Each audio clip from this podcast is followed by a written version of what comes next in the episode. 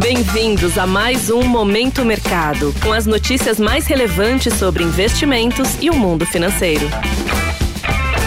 Muito bom dia para você ligado no Momento Mercado. Eu sou Tailan Oliveira e bora para mais um episódio desse podcast que te informa e te atualiza sobre o mercado financeiro. Hoje eu vou falar sobre o fechamento do dia 28 de julho, sexta-feira.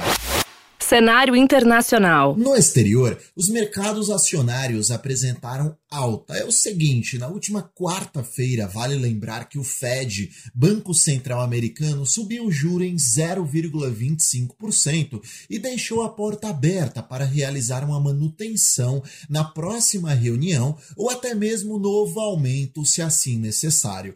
Porém, na última sexta, saiu o dado preferido do Fed de inflação ao consumidor, o PCI, e este veio em linha com o esperado, sem surpresas e gradativamente reduzindo em 12 meses, reforçando a expectativa que o tom de agora em diante é mesmo de manutenção no juro dos Estados Unidos e assim dando impulso aos índices de renda variável. O índice DXY, que mede o desempenho do dólar ante seis moedas fortes ao redor do mundo, demonstrou uma leve alta.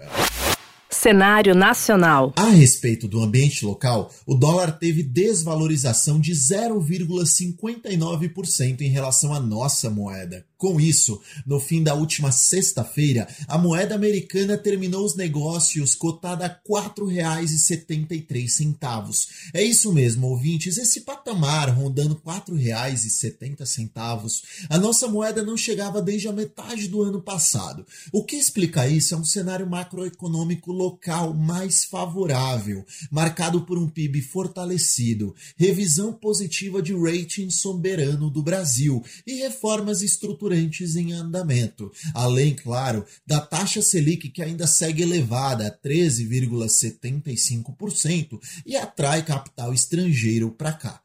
Em relação à renda fixa, o movimento observado foi praticamente de manutenção, sem muita movimentação. Ocorre que os agentes estão em compasso de espera para a reunião do Copom, Comitê de Política Monetária do Banco Central, para a decisão da taxa Selic nessa quarta-feira.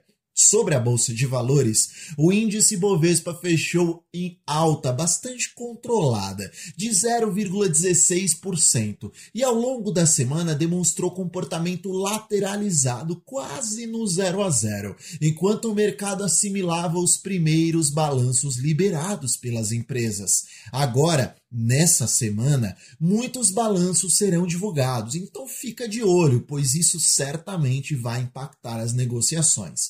Na última sessão, destaque a Petrobras, que subiu 1,69% na ação ordinária, após correção técnica da sessão de quinta-feira, que sofreu queda, e destaque aos grandes bancos pontos de atenção. Olha só, em relação ao exterior, serão divulgados dados de inflação da zona do euro. Em cenário local, teremos o Boletim Focus, que contém as principais projeções do mercado financeiro. Sobre o fechamento das bolsas asiáticas, houve majoritariamente um tom positivo. Na Europa, até o momento, as bolsas estão demonstrando lateralização, enquanto os futuros de Nova York estão tomando caminho de alta.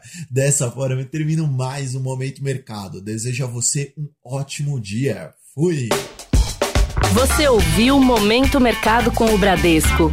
Sua atualização diária sobre cenário e investimentos.